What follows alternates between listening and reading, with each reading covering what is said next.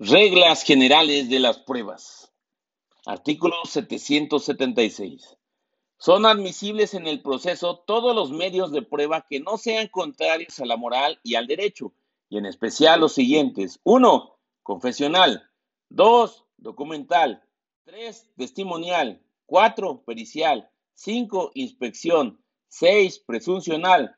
7. Instrumental de actuaciones. Y 8 fotografías, cintas cinematográficas, registros dactiloscópicos, grabaciones de audio y de video o las distintas tecnologías de la información y la comunicación, tales como sistemas informáticos, medios electrónicos ópticos, fax, correo electrónico, documento digital, firma electrónica o contraseña y en general los medios aportados por los descubrimientos de la ciencia.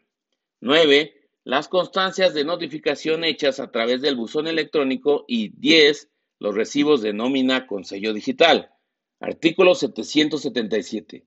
Las pruebas deben referirse a los hechos controvertidos cuando no hayan sido confesados por las partes. Artículo 778. Las pruebas deberán ofrecerse conforme a lo previsto por cada uno de los procedimientos regulados por esta ley.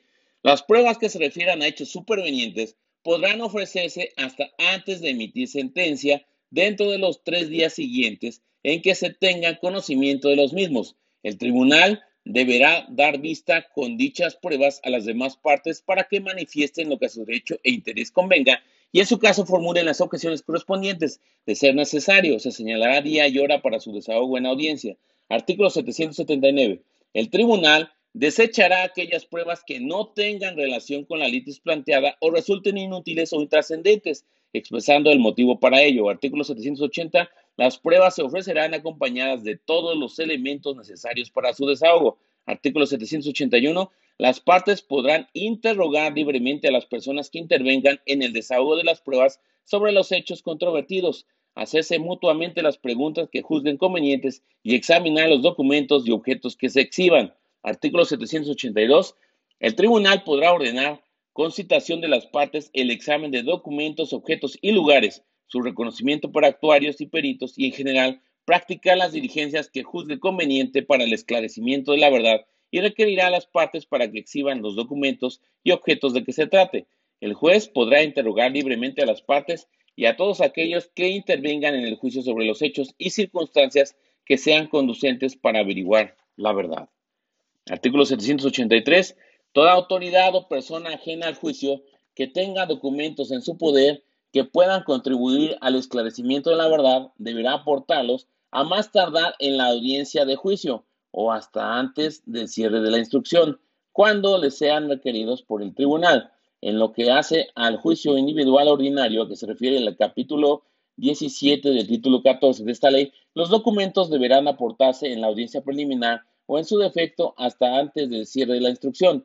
Los tribunales deberán tomar las medidas pertinentes para cumplir con esa disposición. Artículo 784. El tribunal eximirá de la carga de la prueba al trabajador cuando por otros medios esté en posibilidad de llegar al conocimiento de los hechos y para tal efecto, a petición del trabajador o de considerar lo necesario, requerirá al patrón para que exhiban los documentos que, de acuerdo con las leyes, tiene la obligación legal de conservar en la empresa, bajo el apercibimiento de que, de no presentarlos, se presumirán ciertos los hechos alegados por el trabajador. En todo caso, corresponderá al patrón probar su dicho cuando exista controversia sobre 1. Fecha de ingreso del trabajador. 2. Antigüedad del trabajador. 3. Falta de asistencia del trabajador. 4. Causa de rescisión de la relación de trabajo. 5. Terminación de la relación o contrato de trabajo para obra o tiempo determinado en los términos de los artículos 37, fracción 1 y 53, fracción 3 de esta ley. 6. Constancia de haber dado aviso por escrito al trabajador o al tribunal de la fecha y la causa de su despido. La negativa lisa y llana del despido no revierte la carga de la prueba. Asimismo, la negativa del despido y el ofrecimiento del empleo hecho al trabajador no exime al patrón de probar su dicho. 7. El contrato de trabajo. 8. Jornada de trabajo ordinaria y extraordinaria, cuando ésta no exceda de 9 horas semanales. 9. Pagos de días de descanso y obligatorios, así como del aguinaldo. 10. Disfrute y pago de las vacaciones. 11. Pago de las primas dominical, vacacional y de antigüedad. 12. Monto y pago del salario. 13. Pago de la participación de los trabajadores en las utilidades de las empresas. Y 14. Incorporación y aportaciones al Instituto Mexicano del Seguro Social, al Fondo Nacional de la Vivienda y al Sistema de Ahorro para el Retiro. La pérdida o destrucción de los documentos señalados en este artículo por caso fortuito o fuerza mayor no revela al patrón de probar su dicho por otros medios. Artículo 785. Si alguna persona está imposibilitada por enfermedad u otra causa para concurrir al local de tribunal para absolver posiciones, reconocer el, contenido o firma de un documento o rendir testimonio y lo justifica a juicio del mismo, mediante certificado médico u otra constancia fehaciente que exhiba bajo protesta de decir verdad e indicando el domicilio en el que se encuentra la persona imposibilitada, el juez dispondrá lo necesario para desahogar la prueba en la misma audiencia, ya sea en el local del tribunal o en el domicilio en el que se encuentre dicha persona, a menos que exista imposibilidad para ello, lo que deberá justificarse plenamente. En este caso, se, deberá señalar nuevo día y hora para desahogar la prueba dentro de los tres días siguientes. El juez podrá ordenar que el actuario judicial se traslade de inmediato a efecto de que se cerciore que la persona imposibilitada se encuentre en el domicilio proporcionado.